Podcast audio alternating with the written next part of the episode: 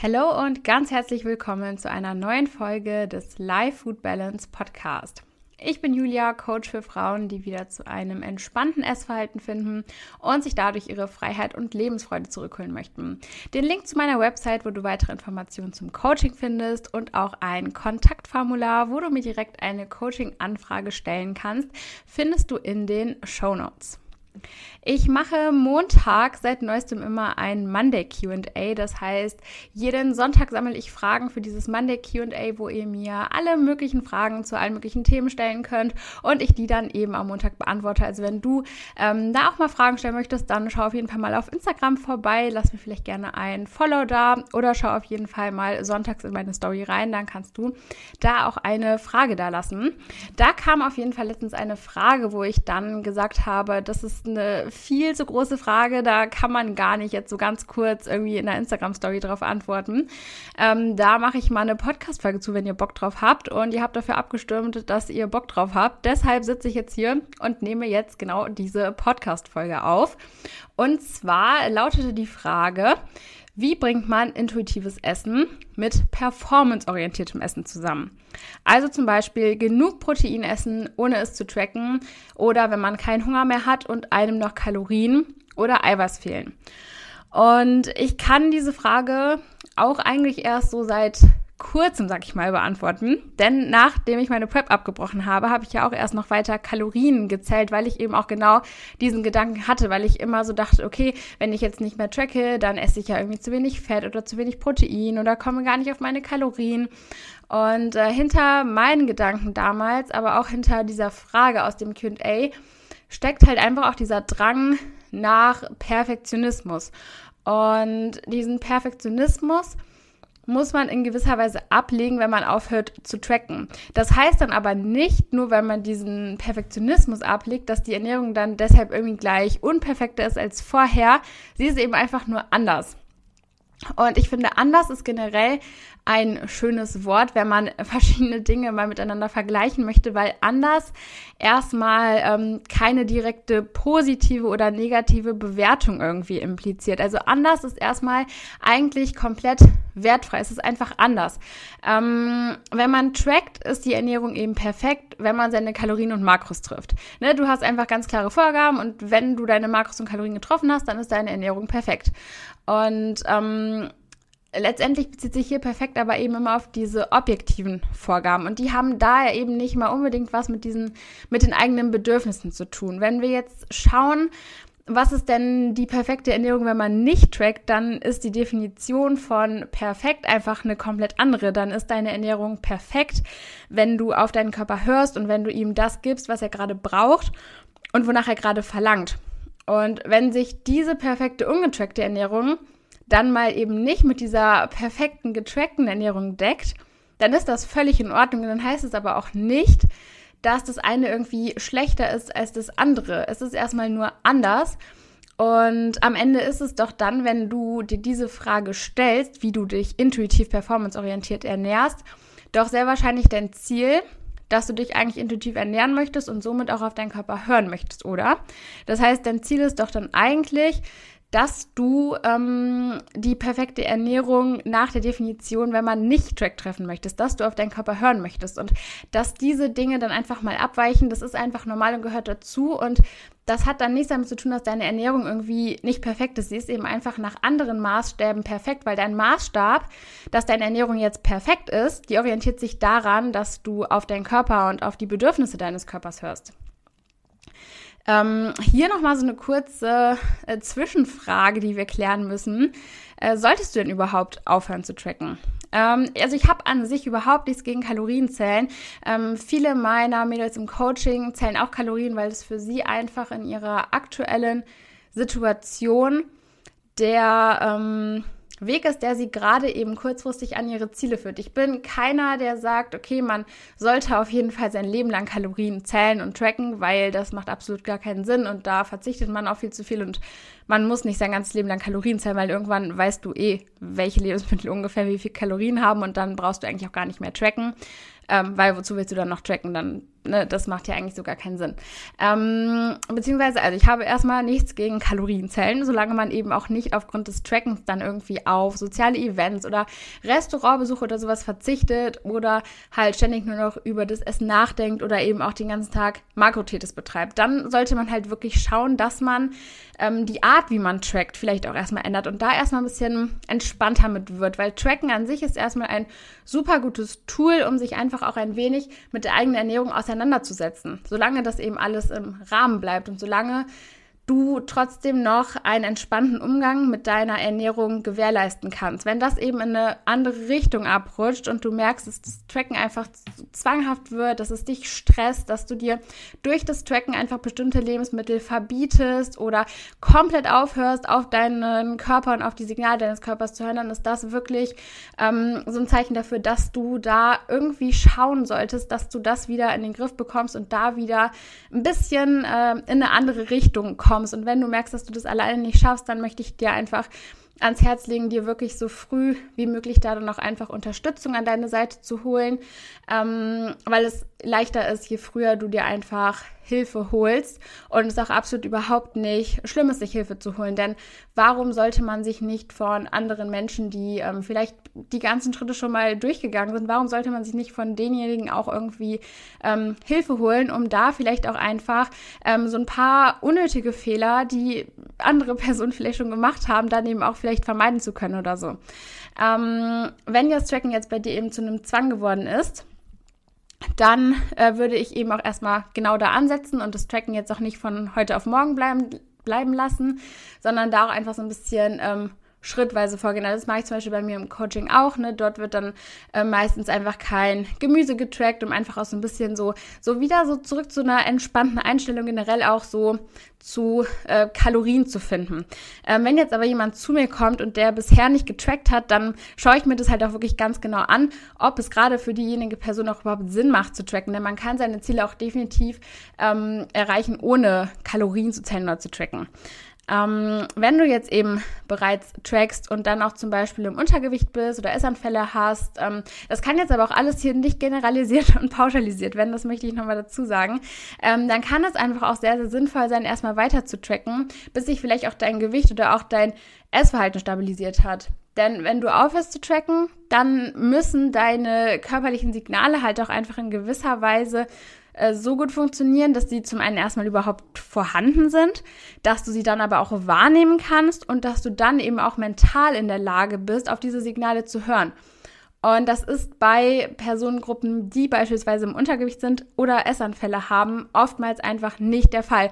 Und wenn dann jemand zu mir kommt und sagt, er möchte die Essanfälle loswerden, er möchte abnehmen, er möchte auch noch aufhören zu tracken, dann sortiere ich die Ziele erstmal in einer logischen Reihenfolge und dann gehen wir eben das Ganze gemeinsam im Coaching auch Step by Step in einer logischen und sinnvollen Reihenfolge an. Denn lieber eins nach dem anderen wirklich Step by Step erreichen, als alles gleichzeitig zu versuchen und dann am Ende kein einziges Ziel zu erreichen. Ähm, das heißt, du musst hier jetzt wirklich, äh, ja, long story short, erstmal wirklich schauen, ob es denn für dich gerade in deiner aktuellen Lage, in deiner aktuellen Situation überhaupt der richtige Zeitpunkt ist, um aufzuhören zu tracken, ob es vielleicht erstmal Sinn macht, einen entspannteren Umgang mit dem Tracken zu finden ähm, oder erstmal zu schauen, dass du deinen Körper in eine Lage bringst, in der du deine körperlichen Signale wieder wahrnehmen kannst, ob du vielleicht da auch erstmal an deiner Beziehung zu dir oder zu deinem Körper arbeiten solltest oder ob für dich jetzt einfach wirklich der Zeitpunkt ist, wo du sagst, okay, nee, ich kann jetzt oder ich möchte jetzt und ich bin jetzt auch in der Lage dazu, aufzuhören zu tracken. So, jetzt geht's ja aber mal weiter im Text mit der intuitiven, performanceorientierten Ernährung. Ähm, wir hatten ja jetzt eben schon den Punkt, dass ähm, perfekt getrackt und perfekt intuitiv Essen zwei verschiedene Paar Schuhe sind. Und dennoch muss sich aber das Ganze auch nicht komplett ausschließen. Also das heißt jetzt nicht, dass man sich nicht intuitiv, performanceorientiert ernähren kann. Also ich würde so diese intuitive, performanceorientierte Ernährung ähm, vielleicht so ein bisschen als intuitives Essen mit Köpfchen bezeichnen. Ähm, und ich verstehe darunter, dass du nicht trackst, dich nicht mit dem stresst, was du isst, aber auch das ist, worauf du Bock hast und was dein Körper dir zeigt, was er braucht. Und trotzdem bist du in gewisser Weise bei bestimmten Entscheidungen ein wenig vom Kopf gesteuert und bringst da eben so diese performanceorientierte Komponente mit rein. Ich habe jetzt mal ein paar Beispiele für dich hier gesammelt, damit du weißt, was ähm, man sich darunter vorstellen kann. Ein Beispiel wäre, dass du weißt, dass du tagsüber einfach relativ wenig Fett gegessen hast, weil du sehr wahrscheinlich ja vom Tracken kommst, wenn du diese Frage stellst und dann auch einfach ungefähr weißt, in welchem Lebensmittel jetzt viel Fett drin ist, in welchem eher weniger Fett drin ist. Und es geht nicht darum, dass du am Ende des Tages da sitzt und sagst, yo, ich habe heute erst 30 Gramm Fett gegessen, sondern es geht einfach darum, dass du nur sagst, ja, ich habe heute irgendwie, hm, ja, heute Morgen nur ein bisschen Nussmus gegessen und dann naja, habe ich vielleicht noch ein paar Haferflocken gegessen und sonst aber eher nicht so viel Fett. Ne? Es geht wirklich nur so darum, dass du es so ganz, ganz grob einfach nur noch im Überblick hast und weißt, dass du einfach tagsüber wenig Fett gegessen hast. Und dann wäre jetzt ähm, der Part tagsüber, dass du dich, also dass du nicht getrackt hast, dass du dich mit nichts gestresst hast und auch das gegessen hast, was du Bock drauf hast. Und abends dann aber noch in gewisser Weise ähm, ein bisschen der Kopf mit da reinkommt und dir dann abends einfach noch ein bisschen mehr Nussmus übers Essen haust, weil du einfach weißt, dass du tagsüber ein bisschen wenig Fett gegessen hast vielleicht. Ähm, oder andersrum weißt du vielleicht, dass du heute noch nicht so viel Protein drin hast und trinkst halt zwischendurch einfach mal einen Shake. Ne? Oder ne, letztendlich ist es auch überhaupt nicht relevant ähm, oder nicht so relevant, wie man denkt. Ähm, dass man jetzt genau weiß, okay, ich habe heute äh, so und so viel Gramm Protein gegessen. Ne? Darum geht's gar nicht. Es geht einfach darum, dass du so einen ungefähren Anhaltspunkt hast, weil letztendlich, auch wenn du trackst und dann, ob du mal 20 Gramm mehr Protein, mal 20 Gramm weniger Protein gegessen hast, das ist wirklich am Ende des Tages nicht wirklich relevant.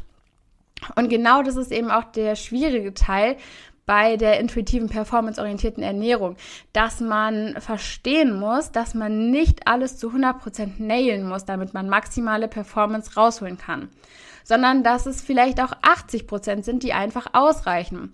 Dass man sich auch mental nicht vom perfekt getimten und zusammengestellten Pre-Workout-Meal abhängig macht, weil das am Ende des Tages tatsächlich einfach nicht darüber entscheidet, ob dein Training jetzt gut läuft oder nicht.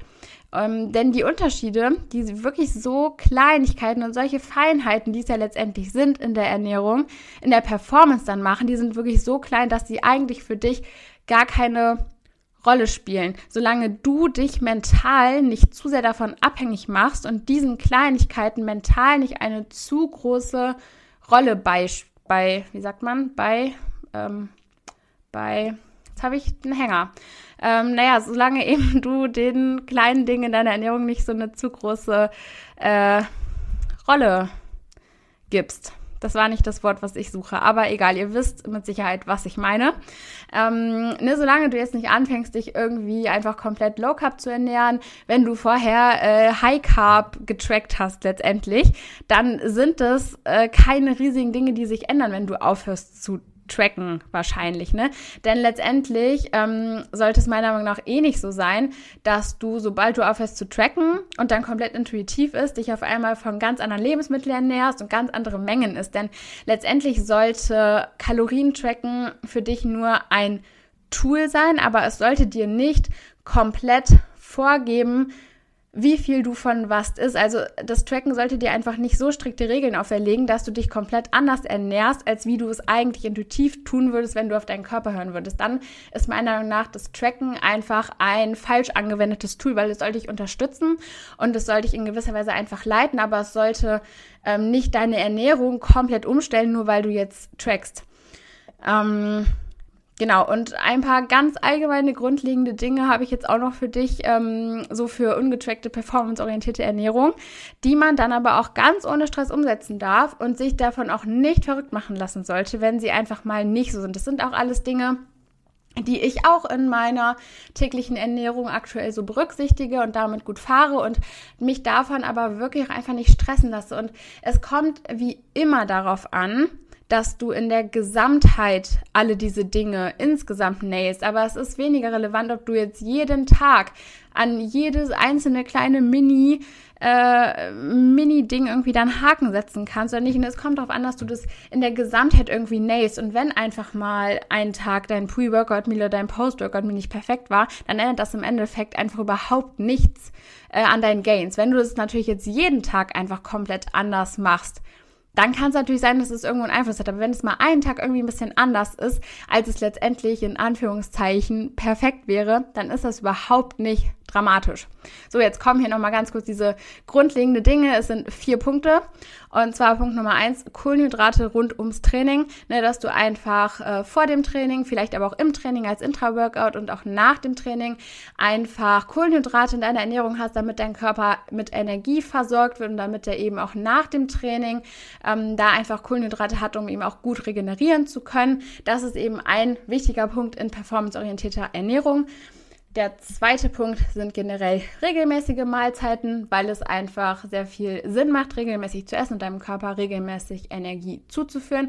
Auch hier muss man nicht übertreiben. Ich hatte heute zum Beispiel wieder einen Tag, wo ich um 7 Uhr gefrühstückt habe. Dann bin ich in die Uni gefahren, hatte da zwei Seminare hintereinander, hatte dann direkt noch einen Arzttermin und habe dann sieben Stunden später erst wieder was gegessen. War das jetzt perfekt und optimal? Mit Sicherheit nicht. War das aber einfach mal das Leben und hatte ich vielleicht auch einfach da gerade gar keine Zeit zum Essen und gar keinen Hunger. Ja, es war so und das war auch absolut nicht schlimm und es wird mich keine Gains kosten, weil ich nicht jeden Tag äh, Fastenzeiten von sieben Stunden am Tag drin habe. Ja, also da muss man einfach wirklich so ein bisschen lernen, diesen Perfektionismus hinten anzustellen und zu lernen, diesen Kleinigkeiten, wenn sie ab und zu mal passieren und auftreten, nicht eine zu große Bedeutung beizumessen. Punkt Nummer drei sind regelmäßige Proteinfeedings. Gleicher Punkt wie vorher mit den regelmäßigen Mahlzeiten. Ich hatte heute auch äh, keine regelmäßigen Proteinfeedings. Ist das mal egal? Ja. Macht es irgendwie insgesamt, wenn man das jeden Tag komplett unberücksichtigt lässt, einen Unterschied? Ja.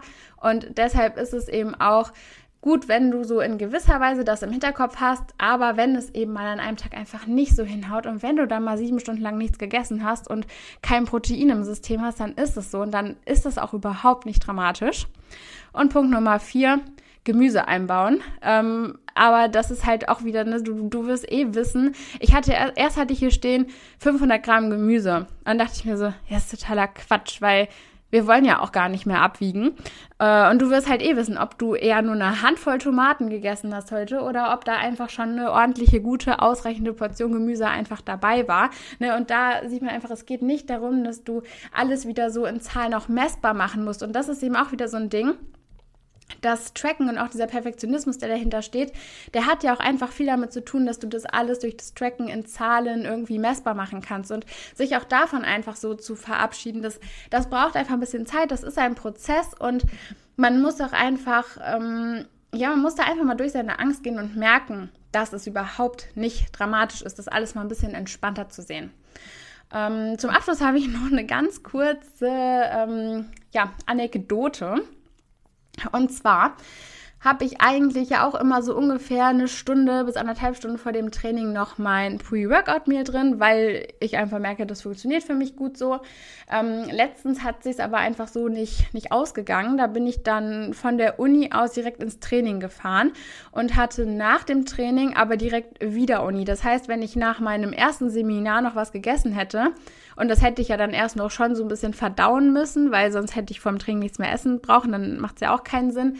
Dann äh, ist es ja gar nicht verdaut, wenn ich die Energie brauche. Dann wäre es sich halt alles gar nicht ausgegangen und ich hätte, wäre dann zu spät zum Seminar gekommen, was ich nach dem Training hatte. Ne? Also ich konnte wirklich nur vor meinem ersten Seminar was essen und musste dann direkt danach ins Training. Das heißt, ich habe drei Stunden vor Trainingsbeginn das letzte Mal was gegessen. Das war halt zum einen für mich ungewohnt, das mache ich nie.